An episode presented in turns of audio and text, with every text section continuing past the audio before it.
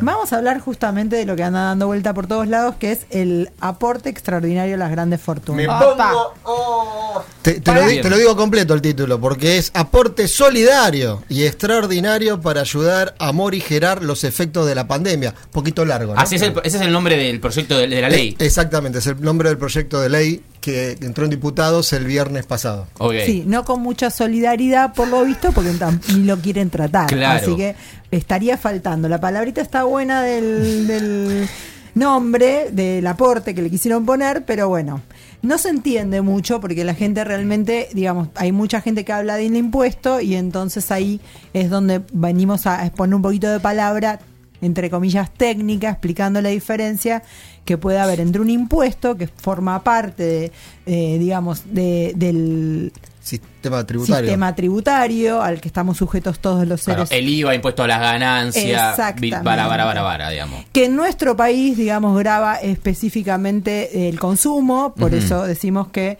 eh, dentro de un sistema tributario, que es como vos decís, todos los impuestos a los que están sujetos las personas por desarrollarse económicamente en este país, eh, es un sistema que tiene unas características. Todos los eh, países del mundo tienen sistemas tributarios como parecidos al nuestro. Correcto. Y todos ellos, incluidos el nuestro, eh, son muy regresivos. ¿Por qué se los llama regresivos? ¿Qué significa eso? ¿Qué Porque significa? regresa. A- al futuro. Sí, no, ojalá fuera el futuro. Eh, es bastante al pasado que nos Claro. lleva, pero bueno, porque tiene que ver con eh, qué es lo que está grabando. O sea, ¿quién paga más? Claro. ¿Quién pone la tutuca? Tal O, cual. la, o la papota. Eso La no, teca. eso de- te- teca, ¿no? Esto La de nota de edad, ¿eh? La Sí, guitarra. totalmente. Bueno, la pone el que menos tiene, por lo menos en un sistema como el nuestro que es regresivo y que está basado básicamente en el impuesto al IVA, es el que más recauda, y el impuesto al IVA es regresivo por naturaleza porque lo pagamos todos los que consumimos, tengamos poquita plata o tengamos mucha plata. Claro. Además, quería eh, hacer una consulta ya que estamos. Además, es un impuesto que lo que hace de alguna manera es grabar la, la propia actividad, porque en vez de, digamos, lo que hace es fomentar que vos no, no consumas o que no hagas. Si vos pones un impuesto, por ejemplo, a un inmueble, es una cosa, pero si después vos pones un impuesto a un sector o a una actividad, estás desalentando que esa actividad se desarrolle. Sí, es, es Eh, una forma. básicamente sí, igual el consumo mucho no se desalienta, digamos. No. Claro, porque que esto es el mundo automático. capitalista precisamente graba el impuesto al consumo porque es lo que nunca podemos dejar de hacer. Claro. Entonces eh, es algo casi que no tiene ese margen de desaliento que puede llegar a tener, por ejemplo, eh, una gra- eh, cuando grabamos una actividad prohibida o, eh, por ejemplo, las bebidas alcohólicas que tiene el fin, por ejemplo, del impuesto a las bebidas alcohólicas tiene el Al fin al tabaco también. o al tabaco, que precisamente desalentar un poco el consumo de ese tipo de bien. Vos sabés que. Ustedes saben que. eh, no sé, lo escuchaba en la radio hoy a la mañana. Y decían, no, no recuerdo bien qué megamillonario era, pero era un megamillonario de Estados Unidos, de estos que. Hace poquito Bill Gates hizo un video como deseándole feliz cumpleaños, no me acuerdo el nombre. Megamillonario, pero recagado en guita. Y habían hecho un estudio, una- un estudio comparativo que, obviamente en escala, ¿no? Que planteaba que una recepcionista de las empresas de este tipo de este megamillonario paga más impuestos que El este mega. tipo. O sea, si una recepcionista de una empresa de este chabón paga más impuestos que este tipo que tiene miles de millones de dólares, digamos. Es- Es- es- eso es lo, Sí, lo regresivo que planteás. Exactamente, esa es la regresión de un sistema tributario que lo que hace precisamente es en porcentajes, obviamente no estamos hablando en cantidad de plata, no, No, en claro. pesos, sino que en porcentaje a lo que consume, a lo que gana, a su vida, a lo que tiene también. a lo que tiene, termina tributando mucho en relación a los que tienen mucha plata. Porque los impuestos que están eh, específicamente eh, grabando la tenencia, como los bienes personales en nuestro país, Sí. o los, eh, los bienes personales, porque en realidad los bienes personales en nuestro país vendría a ser el impuesto a que a la tenencia de las cosas, distinto del impuesto a las ganancias que tiene que ver con una actividad Claro. y que también se graba a las empresas. Eso también es muy importante destacar con respecto al aporte extraordinario y solidario. Este aporte está eh, orientado a las personas, no a las empresas. Es muy buena esa Sí. aclaración. Ah, mira vos. Así es, así bien. es, así Está- es. Toma Paolo Roca en tu cara. Claro, no, digo, en serio, ojito con eso, que no nos confundan. No es a la actividad, no es a la empresa, no es al comercio, sino que directamente es a la persona, al Claro. individuo. Exactamente. Y esos individuos pueden tener participación en una empresa, pero es un porcentaje de su patrimonio. Y tenemos algunos datos para que más o menos se termine de, de entender este, de qué estamos hablando. Por ejemplo, digamos que en nuestro país, hablando Sí. de cuáles serían los sujetos, digamos, de este impuesto. Sí.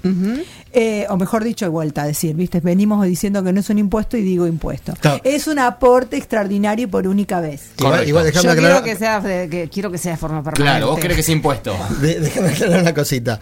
Eh, justamente recién hablábamos del sistema regresivo, sistema impositivo regresivo, el cual tenemos en este país, y eh, esta medida tendería a ser un poquito más progresivo, o sea, un sistema que es saludable, Claro. donde el que más tiene aporta más que el que menos tiene, ¿no? Entonces, esa aclaración nada más como para poder marcar un poco la diferencia entre progresivo y regresivo. Ok.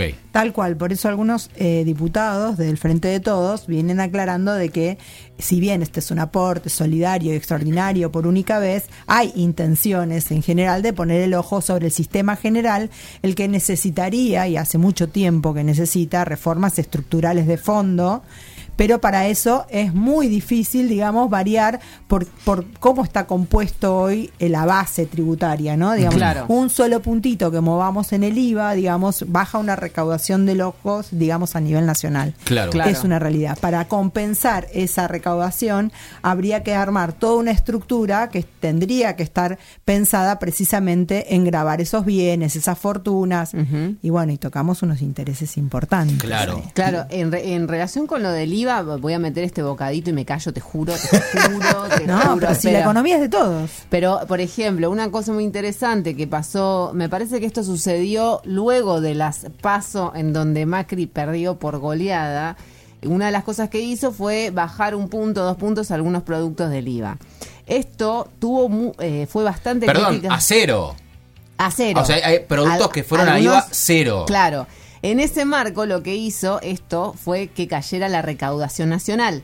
Y, por ej- y hubo mucha crítica. Por ejemplo, en Tierra del Fuego, uno de los argumentos que decían, loco, nos estás matando, es que mm, nosotros recibimos este coparticipación de, por parte del gobierno nacional, que está compuesta, entre otras cosas, por lo que es el IVA, pero nosotros no pagamos IVA, entonces ni siquiera nos vemos beneficiados en- Con esa baja. con esa baja en esos productos. Por ejemplo, digamos, entonces no es tan sen- a lo que voy es no es tan sencillo hacer una modificación eh, tarifaria. Exactamente. Vos ibas a dar unos datos, André. Sí. Iba a dar unos datos, precisamente. Eh, si, con- si contemplamos lo que se declaró en la FIP a valor 2017, porque sería donde están los balances ya consolidados, habría más o menos 32.484 personas que tienen más de un millón de dólares. Sí. ¿Cuántas? Escucharon, ¿no? 32.400 personas que tienen más de un millón de dólares. Me- media cancha de River. Entre todos juntos acumulan un quinto del PBI nacional. Es mucho, ¿no? Es mucha guita.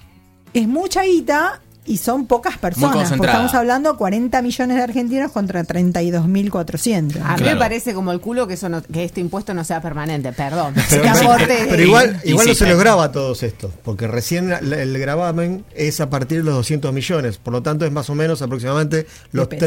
3, perdón, eh, 200 millones de pesos, que serían un equivalente a 3, A tres millones de dólares. Claro. O sea, estos que tienen un millón de dólares hay que ser tranquilo.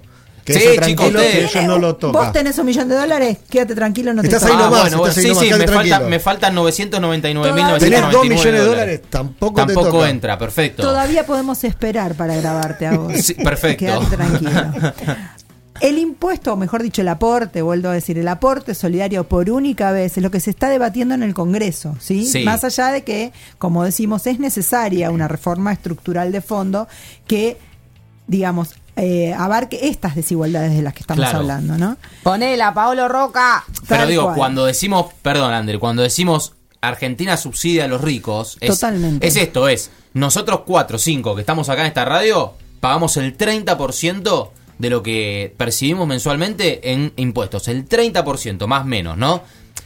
Eh, Roca, por decir, no es con Roca, que además no es el problema. El tema no, esto no es, eh, Es figu- revolución es figurativo, francesa. esto es figurativo Claro, esto para no es guillotina. Digamos, esto es repartámosla porque si no nos vamos a cagar de hambre. Exactamente. Roca de pagar el, el 2% de impuestos. Tal cual. Ah, es, es eso, digamos, básicamente. ¿no? Totalmente, Claro, porque bien. además estamos hablando de unas 12.000 personas más o menos que estarían involucradas en este aporte, el que se habla de los patrimonios declarados por más de 200 millones de pesos, precisamente porque primero hay muchos que no lo tienen declarado Claro. o que tienen declarado en parte, entonces parte la declaran, parte no, no llegan a los 200 millones de pesos.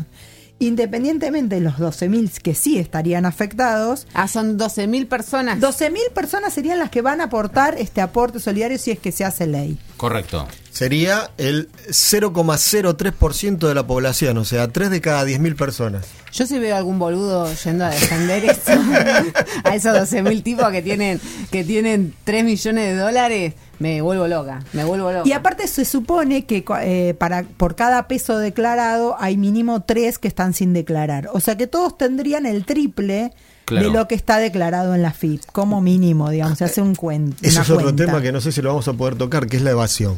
Bueno, hay una, les iba a recomendar. Importante ese Claro, tema. hay una nota brillante, brillante, ya la hemos recomendado, así que la paso rapidito, que se llama Ya colaboré, Mm. que está en la revista Crisis, revistacrisis.com.ar, que- de la pluma de Alejandro Berkovich, que habla, da, da estos datos, estos datos que, que son, porque agarra los mismos balances de 2007 de la FIC que, que comparten ustedes con nosotros. Lo Y- sacamos de la misma fuente, Gastón. y lo que dice, buenísimo, claro, la FIP. Y lo que dice Berkovich es que acumulan en el exterior un total de, según el INDEC, en este caso, 355 mil.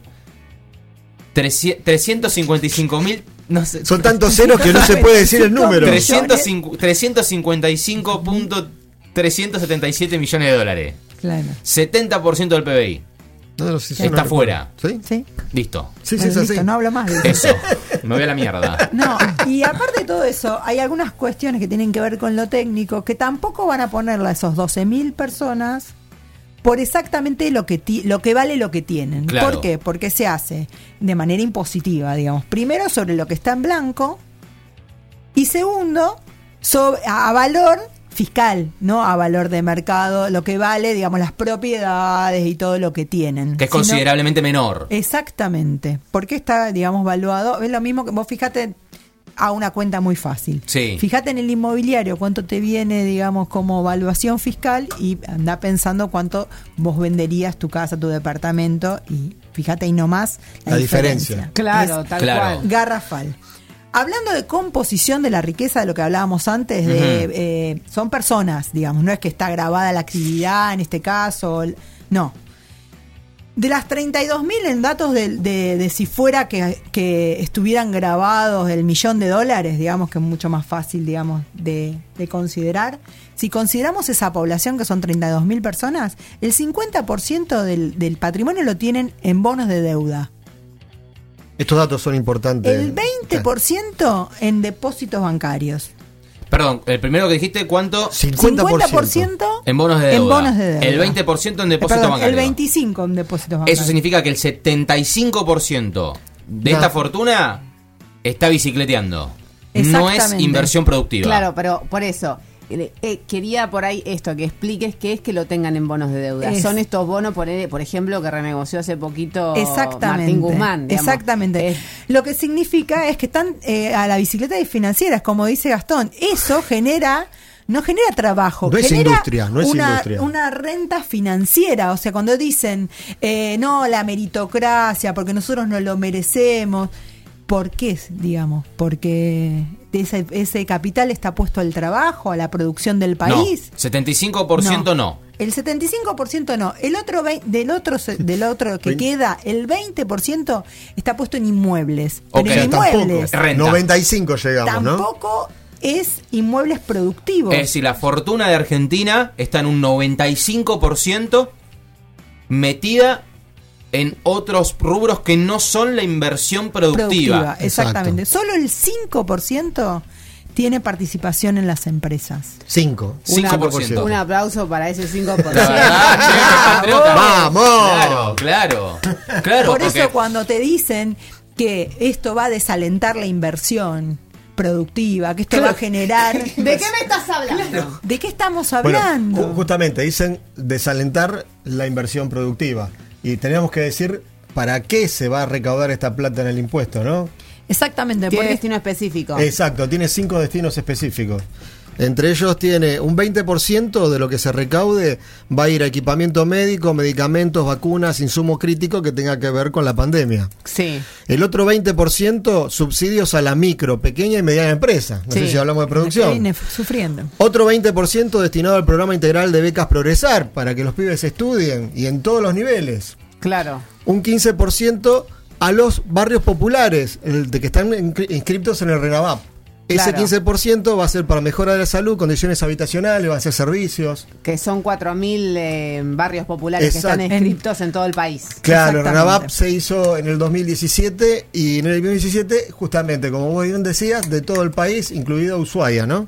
Y después el último 25%, que sería por ejemplo estas cuatro ítems que se va a destinar estos fondos, sería un 25% al programa de exploración, desarrollo y producción de gas natural, en los cuales dice que lo que provenga de este 25% tendrán que revertir las utilidades provenientes de los mencionados proyectos en nuevos proyectos de gas natural durante un plazo no inferior a 10 años, a contar desde el inicio de vigencia del presente régimen. Espera, en español. Es decir, que eh, se va a destinar a empresas como por que realicen inversiones para extender la red de gas, Por ejemplo. por ejemplo, ejemplo. empresas privadas, pero eso además, digamos, la ganancia La ganancia de eso se tiene que reinvertir durante 10 años. Claro. Entonces, esto es producción, esto es productivo, esto es fomentar la industria, las pymes.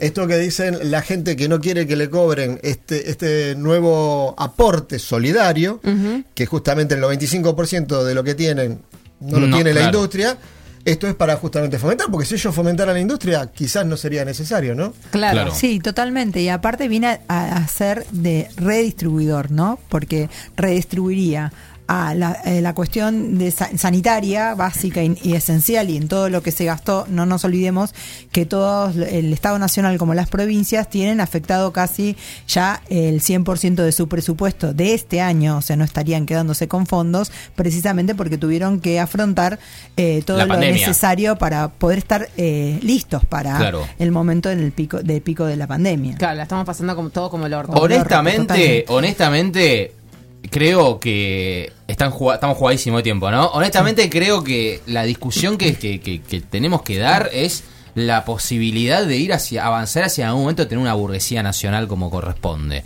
Digo, un empresariado que busque hacer plata, pero que tenga intereses, que, que- que- que se corresponda a los intereses nacionales. Hay liberales que son nacionales, digo, hay, hay empresarios nacionales eh, acá en Argentina y en otros lugares del mundo, pero con empresarios que tienen el 95% de la riqueza metida dando vueltas eh, sin poner un mango que dé trabajo. Y eh, declarado, lo no declarado está todo afuera. No hay chances, o sea, no hay chances de, de- de levantar la cabeza, aunque sea. digo, y le echan la culpa al Estado, ¿viste? Pero Yo creo que para que eso suceda, no creo que eso tiene que ser libre Albedrío, o sea. albedrío. tiene que hay estar que, regulado. hay que estar, hay que- claro, es que la discusión inevitablemente se va a dar socialmente y el Estado eventualmente tiene que disponer de las herramientas para que eso pase. Es que la, la Estos tipos no van a dejar como una pasa de uva. la discusión es renta o industria. Claro. Esa es la discusión Claro. Sí, es más En que el nada Día de la Industria hoy, en ¿no? el día de la industria. Claro. Renta financiera o productividad, digamos. Exacto. Esa es la, la diferencia. Y también el- eh, es importante del tema de la dis- redistribución y de la, de la de rescatar esos fondos que andan dando vuelta, que decimos, los fondos Sí. que están afuera. Sí. Precisamente también el proyecto va en ese sentido porque eh, otorga unos 60 días a las personas para que puedan eh, Repatriar. blanquear y repatriar sus fondos Claro. en- del exterior y automáticamente eh, estarían Baja la alícuota. beneficiados con la tasa diferenciada, porque hay una alícuota para los bienes que se encuentran en el exterior y una alícuota más baja para los bienes situados en el país. Tenemos un minuto final. Un Para que den la sentencia ¿Sale o no sale? de los 10 minutos. les- les- en nuestras interrupciones le robaron 10 minutos a la columna. No importa. El Así que- aporte es extraordinario tiene que salir sí o sí, porque no hay ningún argentino que se precie de tal que pueda estar en contra de esta medida. Muy bien. Y aportemos por, digamos, evitar la evasión. Ahí está. Porque ahí está, creo que el kit de la cuestión. Evadir es robar, es lo mismo. No nos creamos que somos más capitos, que somos más inteligentes porque evadimos. Claro. Perfecto. Bien.